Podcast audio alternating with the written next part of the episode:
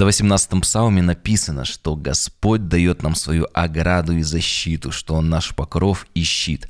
Давайте с вами обратимся к Священному Писанию и посмотрим, как Бог может стать нашим щитом, оградой и защитой.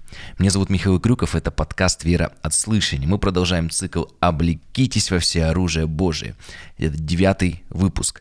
Сегодня мы поговорим а еще об одном элементе всеоружия Божия – щите веры – о нем апостол Павел пишет в 6 главе послания Ефесинам э, в 13 стихе. Давайте его прочитаем. «Для сего примите все оружие Божие, чтобы вы могли противостать в день злой и все, преодолев, устоять». 16 стих. «А паче всего возьмите щит веры, которым можете угасить все раскаленные стрелы лукавого».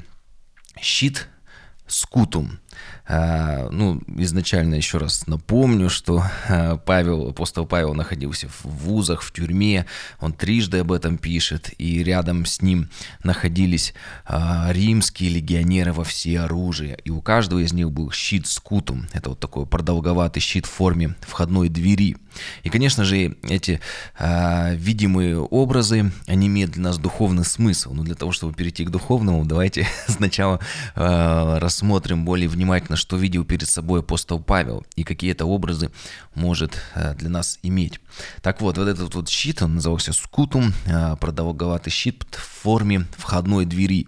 Он имел размер около 75 сантиметров шириной и доходил до 128 сантиметров высотой. Такой щит мог почти на две трети закрыть тело человека, защитить его. Делался он из склеенных деревянных пластин, клей, клей делался из бычьей шкуры, и каждый слой размещался поперек предыдущему где-то две, где-то три вот этих вот как раз вот э, основы по-разному описывается. Затем деревянную основу обтягивали грубой тканью, холстом, э, войлок, войлоком или леном, и в завершении верхний слой щита обтягивали гладкой телячьей кожей. То есть вначале, после того, как уже нет несколько слоев древесины, было тоненьких склеенных сверху, обтягивали грубой тканью, и после этого уже самый последний слой обтягивался гладкой телячьей кожей, которая защищала этот щит от дождя, потому что Э, сами понимаете, что переходы э, у римлян были длительными, и могли дожди длительное время идти, и как раз вот эта вот телячья кожа нам надежно предохраняла и ткань, и деревянную основу от всяких осадков, влаги и всего прочего. По краям вот этого вот щита э, скутума делали обрамление из железных полос. Кстати говоря, те, кто смотрит этот выпуск на YouTube-канале «Вера от слышания», вы можете также видеть, потому что я добавляю картинки. Вот. Ну а кто слушает, вы можете воображать, представлять себе все эти моменты или параллельно где-то вот, в интернете посмотреть, набрать скутум, да вам подробно и статьи выйдут, и картинки, э, можно ознакомиться. Так вот, по бокам у этого щита было обрамление из железных полос. Это давало дополнительную защиту от ударов э, мечом или топором, чтобы не разрубить тут как раз деревянную основу. По бокам были вот эти вот такой, такой надежная э, металлическая окантовка. А в центре этого щита прикреплялся умбон. Такой вот бронзовая или такая железная шишка напоминает, если вы посмотрите. И благодаря благодаря своей обтекаемой форме, а, вот он служил в качестве защиты от ударов мечом, копьем или топором. Если кто-то вот попадал, а, примерно где-то в центр щита, то оружие соскальзывало у противника, и в этот момент легионер, у него появлялся шанс, что, чтобы совершить контратаку. А вот в ближнем бою вот эта вот металлическая шишка а, по, центре, а, по центру щита умбон, ее можно было использовать для нанесения ударов противнику. То есть он как раз вот на руке, на, пле, на, на плече так воин мог упереться и еще совершать такие наступательные движения, теснять врага. Помните, когда мы с вами говорили про обувь, обязательно послушайте этот выпуск, по-моему, Боже, шалом называется. Там как раз говорили, что обувь подбивали металлическими такими гвоздями, и как раз вот воин твердо, уверенно стоял на земле. Если враг подходил, то врага можно было просто э, оттеснить, если он был в босой или в какой-то простой обуви на деревянной основе. Благодаря этим шипам, которые всю обувь была подбита у них, они твердо стояли, на них нападали щит их а, предохранял от атаки, и они могли делать наступательные действия, и благодаря вот этим вот э, гвоздям они плотно стояли на э, земле. А в Умбоне, в этом вот шишке солдат мог хранить также различные мелкие вещи, вещи, потому что его можно было снять. А вот со внутренней стороны щита, вот напротив вот этой вот металлической шишки или умбона, была приделана ручка. А, так что рука, державшая щит, была под надежной защитой, даже если какой-нибудь сильный удар топором разрубал бы щит, даже предположим, хотя это сложно было сделать, то э, рука была под надежной защитой. И на этой э, ручке как раз было имя владельца вместе с номером его когорты. Поэтому видите, чтобы Никто не перепутал, все щиты были подписаны. Видимо, проходила даже какая-то инвентаризация. Э, а на внешней стороне щита, на его кожаной поверхности вокруг этого умбона наносили опознавательные знаки каждого из легионов. Как видите, взглянув на щит э, римского легионера, можно было понять, кто стоит перед нами, какой легион, Э, может быть, даже какой род войск, какая провинция. Интересно, что Иаков пишет, помните, покажи свою веру из дел. То есть вера всегда, видимо, по делам. Так и по счету вот можно было понять, кто стоит перед нами. Вот вера, она всегда говорит делами. Об этом мы подробно разбирали в послании Иакова. Можете найти э, в моем подкасте разбор полностью всего послания. Мы там подробно-подробно все это разбираем. Щит был э, достаточно тяжелым, вес доходил до 10 килограмм. И сам щит был не только надежной защитой, но и вполне, как я уже говорил, эффективным средством нападения для опытных легионеров. Щит держали не перед грудью. Если вы помните, часто в фильмах мы вот видим, что щит держат перед грудью, а вдоль левого бока. И римский э, как раз вот легионер мог, э, прилагая вес своего тела, переносить на щит и плечом оттеснять врага, и в этот момент комбинировались. То есть он врагом оттеснял врага, и след, след, следующее э, действие было, что он наносил удары коротким мечом Гладиусом. Но об этом мы поговорим в следующем выпуске от, э, об этом мече. Поэтому такое действие оттеснял э, щитом, потом наносил удары мечом. Такая вот у них схема была. Интересно, но и сегодня наследие римской военной машины продолжает жить. Например, в полиции используют щиты э, наподобие вот скумута. Они служат для защиты от ударов палок и камней. Когда разные беспорядки происходят, тоже вот у меня фотографии здесь также на YouTube-канале можете увидеть. И построение при беспорядках похоже, кстати говоря, на римскую черепаху. И при этом тактика ведения боя внутри такого строя в целом не изменилась. Сегодня точно так же э, эта же схема применяется, только вместо гладиусов мечей в руках у полицейских дубинки.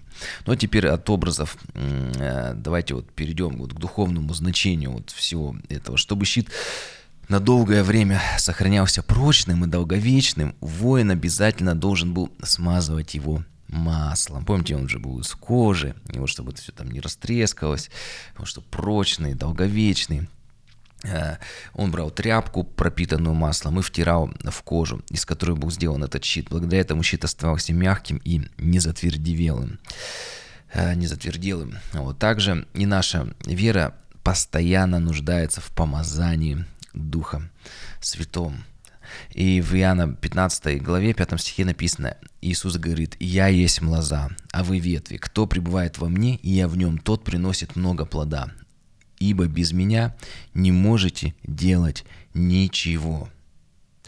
Также в 91-м псалме написано «Я умощен свежим елеем». Иисус Христос помазанник, а мы церковь, часть его тела. И он источник, он помазывает нас свежим елеем, подобно как вот лоза питает соком ветви, как мы только что прочитали. А сегодня церковь это тело Иисуса Христа, церковь помазанник, на ней помазание. И э, я думаю, ценность церкви мы не до конца всегда можем своими физическими глазами вот увидеть, потому что нам кажется, часто она не, люди несовершенны, но когда мы понимаем, что тело Иисуса Христа, Христос помазанник, и что да, мы несовершенство, помните, как Павел говорит, наше несовершенство, мы э, вот эту вот драгоценность Духа Святого носим в глиняных сосудах. И когда ты понимаешь, что твои братья, сестры — это э, драгоценная часть, э, составные части тела Иисуса Христа, то ты начинаешь по-другому относиться к этому, и ты понимаешь, что когда ты также являешься частью этого тела, то Дух Святой, помазание или Духа Святого наполняет тебя. А, есть еще также один удивительный факт о щите. Перед битвой воин обязательно окунал свой щит в воду. Как вы думаете, зачем? Ефесянам 6 главе, как раз вот мы с вами прочитали, помните, «Паче всего возьмите щит веры, которым можете угасить все раскаленные стрелы лукавого». Потому что у противников э, стрелы часто, они зажигались. И вот эти вот длинные такие тонкие стрелы делали, которые наполняли даже иногда внутри горючей жидкостью. И когда они стрела втыкалась, эта жидкость могла срабатывать как мини-бомба. То есть весь щит мог э, загореться. И э, интересный вот духовный э, такой вот смысл в пропиткой водой. Вот что вообще означает вода? Например, один из только примеров возьму. Это пророк Иеремей. Он э, пишет а в воде живой. Что такое вода живая? То есть проточная, свежая, не та, которая застоявшаяся в какой-то емкости. И с этой водой как раз э, отождествляет себя сам Господь. Вот смотрите, вторая глава, там, с 4 стиха. «Вы слушаете, «Вы слушаете слово Господне, дом Иаковлев, и все роды дома Израилева», восклицает Иеремия от лица Бога. «Два зла сделал народ мой. Меня, Источник воды живой оставили и выслекли себе водоемы разбитые, которые не могут держать воды. А апостол Петр во втором послании, во второй главе, называет лжепророков безводными источниками. То есть э, те, кто, э, так скажем, не является частью церкви, а лжепророки, они как вот э, выдают себя за источники воды живой, но на самом деле они являются безводными источниками. И когда вот мы молимся, то мы говорим Богу от нашего сердца. Вот смотрите, тоже такой образ скажу, что наша молитва, разговор э, с Богом от нашего сердца называется вот этот разговор молитвой. А когда мы читаем Священное Писание, то уже получается, что Бог говорит к нашему сердцу, к нашему разуму э, через э, страницы священного писания. И вот этот вот образ, э, то есть когда мы обращаемся к Богу, это молитва, когда Бог обращается к нам, как раз через священное писание, Дух Святой помогает нам духовно, понять духовный смысл этих слов. И это подобно, если Бог говорит, что в Ветхом Завете, когда он буквально обращался, это был источник воды живой, то и записанное Священное Писание это точно так же является источником воды живой, который наполняет нас. И когда мы читаем Божье Слово, это Слово изменяет нас. И более того, это Слово, оно не может удержаться внутри нас, оно начинает истекать э, через наши слова, через наши поступки, через всю нашу жизнь. И помните, как написано, что источник воды из вашего чрева э, будет из то, реки воды живой течи. Получается, вот когда вот мы наполнены Божьим Словом, то далее э, из нас просто это также Слово через поступки, через какие-то слова, общение начинает э, исходить. Поэтому видим, что образ воды, вот как раз вот воды живой в Священном Писании, вот можем так вот, как вот живая вода, я думаю, это такой образ понятен. Поэтому наша вера, подобная искумуту, щиту, нуждается в пропитывании Божьим Словом. Иначе мы просто сгорим от горящих стрел лукавого, от горящих похотей и соблазнов. Конечно, здесь я скажу, скажу, что важен не только хороший щит, но и навык. Важно не только знать слово, иметь его, но и пользоваться им, то есть исполнять его, жить по слову. И вот дьявол выпускает горящие стрелы.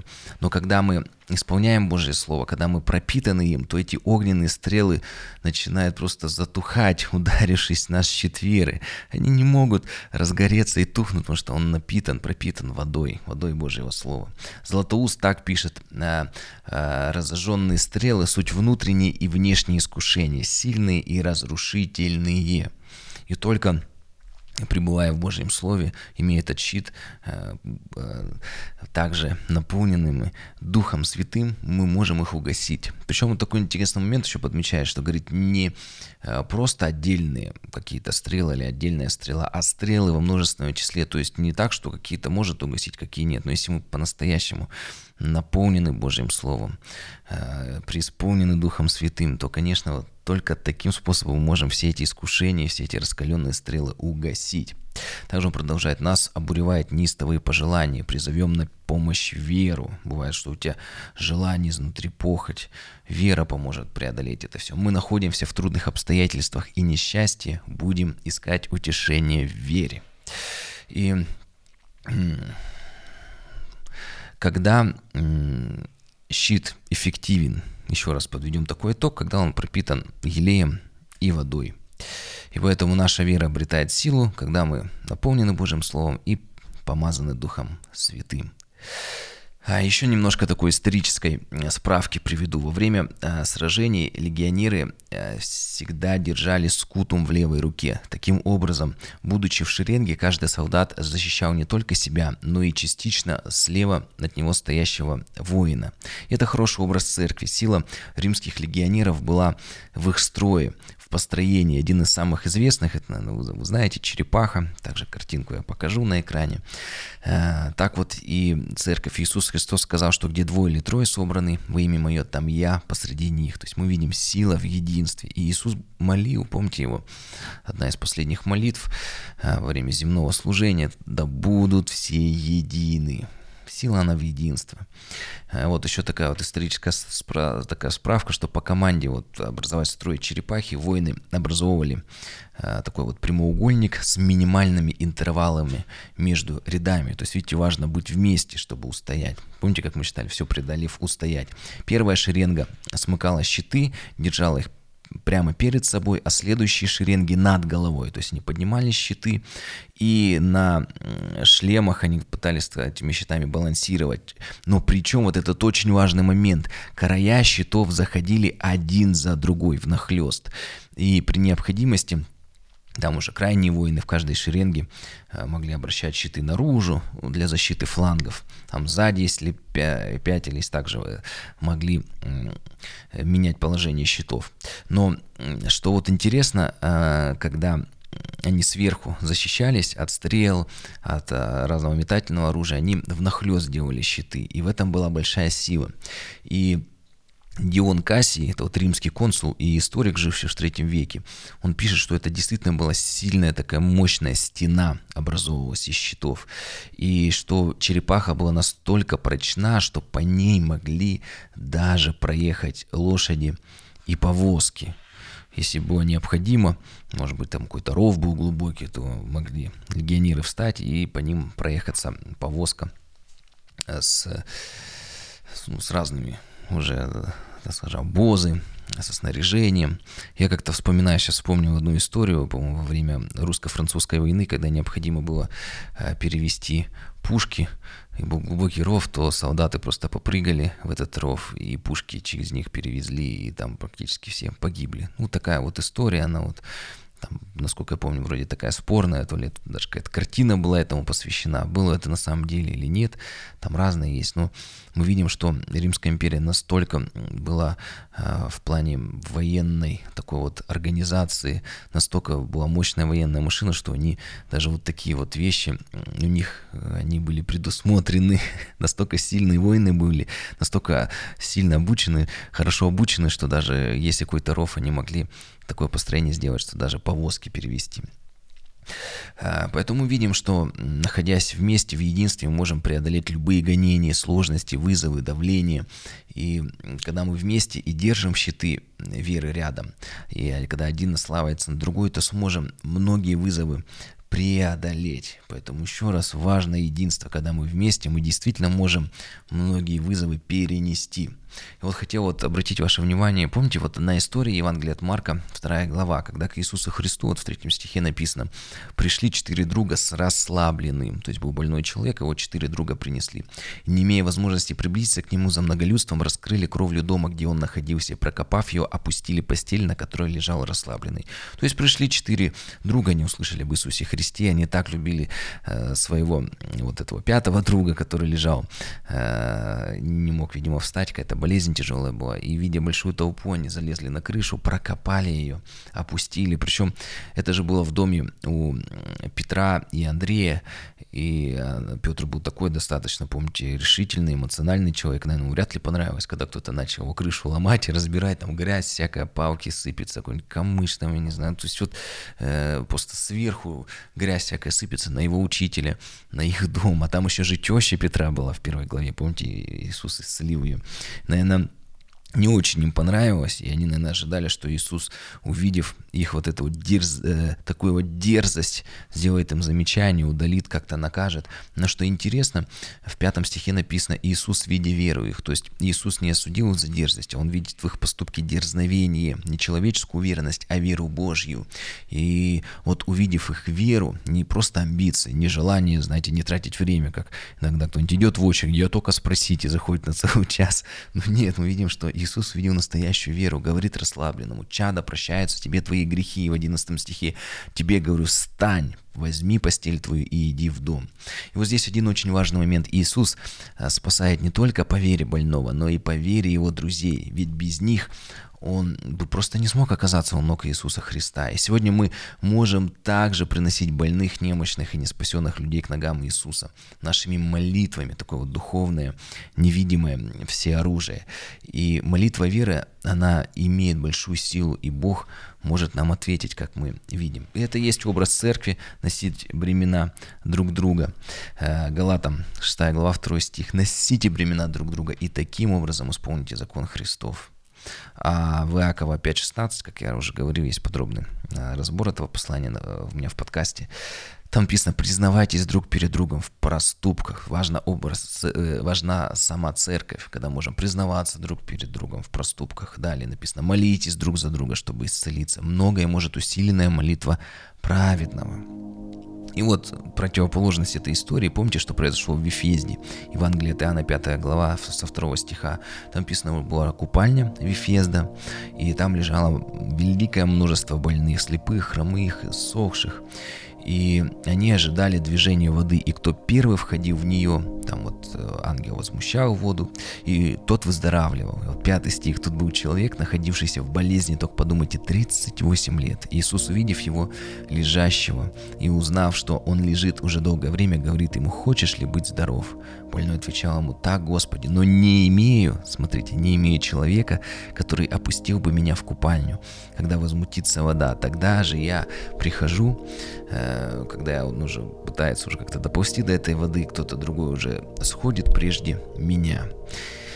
И тут вот вспоминаем щит веры, да, когда не один воин, а вот целая армия, когда воины встают в построении, вот как черепахи, одно из вариантов. И даже если кто-то один слаб или ранен, то стоящие рядом э, могут его поддержать, могут закрыть его за своими щитами. Если даже кто-то даже находясь раненый где-то по центру, его щит, он все равно будет опираться на внахлёст на другие щиты, и он сможет выжить, устоять. Но а больной Вифезде, вы видите, он был один. Если четыре друга принесли пятого, разобрали крышу э, дома, и опустили больного к ногам Иисуса Христа, а этот был совсем один. И э, можем такой вывод сделать, что церковь очень и очень важна, очень-очень нужна для каждого из нас. Мы с вами нужны друг другу. Продолжим вот еще один интересный исторический момент, наверное, последний приведу такой. Это Иосиф Флавий пишет на применение этого щита скумута во время осады. Э, вот смотрите, Иудейская война. Э, он пишет, иудеи когда уже римляне сражались с иудеями, и вот иудеи защищались э, с высоты галерей, неократно отбивали атаки на стены. То есть, когда римляне пытались зайти на стены, иудеи их достаточно результативно отбивали, но вынуждены были все-таки отступить перед э, стрельбой. Тогда римляне устроили так называемую черепаху, состоявшую в том, что передовые солдаты, вот смотрите, передовые солдаты крепко упирали свои щиты в стены, следовавшие за ними упирали свои щиты в предыдущие и так далее. То есть они сделали черепаху, подошли к стене, уперли щиты в стены, и он пишет, стрелы, падавшие на этот навес, скользили по поверхности без всякого действия солдаты могли теперь совершенно спокойно подкопать стену и сделали уже приготовление к тому, чтобы поджечь храмовые ворота. То есть мы видим, насколько вот эта вот слаженность, вот эти вот щиты, они помогали добиться э, победы. И поэтому еще расскажу. Вот помните, как Иисус говорит, двое или трое собраны во имя Мое, там я посреди них. Вот эта вот сила, которую мы в единстве обретаем. Она очень важна, потому что сегодня очень многие люди пренебрегают церковью. Цените церковь. Поэтому любые э, твердыни можем преодолеть. Ну и последнее, что я хотел бы прочитать, вот очень-очень так вот в завершении этого выпуска, это второе послание Коринфянам, 6 глава с 4 стиха. Апостол Павел пишет, «Во всем мы являем себя как служители Божии, в великом терпении, в бедствиях, в нуждах, в тесных обстоятельствах». Как у них это получается? Сегодня нам бывает сложно. Далее, под ударами, в темницах, в изгнаниях, в трудах, 7 стих. В слове истины, в силе Божией с оружием правды в правой и левой руке. Вот интересно, он говорит, как мы можем все это дело преодолеть? Потому что мы имеем оружие праведности в правой и левой руке. А что это было за оружие? В одной руке был меч, гладился, во второй руке был щит. Э, десятый стих. Нас огорчают, а мы всегда радуемся. Как преодолеть огорчение? А вот как раз необходимо это оружие, это щит веры. Далее он пишет, мы нищи, но многих обогащаем. Мы ничего не имеем, но всем обладаем. Как этого добиться, когда у нас есть это оружие, духовное оружие, все оружие Божие, щит веры. 11 стих «Сердце наше расширено». Он говорит, наши сердца большие, мы можем многих принять. 12 стих «Вам не тесно в нас, но в сердцах ваших тесно». Как вот видите, когда мы имеем щит веры, это все оружие э, Божие, то наши сердца расширяются, можем многих-многих людей в него принять. И вот подводя итоги, еще раз обращу ваше внимание на эти удивительные нюансы. Щит пропитывается елеем, его окунали в воду. И вот подобно этому наша вера нуждается в помазании Духа Святого, а сегодня церковь есть тело Иисуса Христа, помазанника, и в пропитывании э, Словом Божьим. Ну и помните, как еще наложение щитов, да? Это тоже имело важную э, часть. Но кроме этого, в этом стихе, смотрите, вот последнее слово, обращу ваше внимание, написано «Паче всего возьмите щит веры». Вот слово «возьмите» один из главных переводов э, «поднять», «поднять снова». Если вот ты уже давно опустил щит веры, сейчас самое время э, начать сначала, поднять вновь щит веры, вновь начать возгревать свою веру. А как это можно сделать? Напитывая ее Божьим Словом. Э, став полноценной частью церкви. И ты начнешь прям просто переживать, как Дух Святой помазание его будет напитывать тебя, как помните, как лоза напитывает ветви своим соком. Вы всегда можете поддержать подкаст одним из способов, указанным на сайте podcastmk.com или удобным для вас способом. Э, также на этом сайте вы можете найти ссылки на все ресурсы подкаста. На YouTube канал или аудиоформат Apple, Google подкасты, SoundCloud, ВКонтакте подкасте, Telegram канал, CastBox, многих-многих других. Благословений!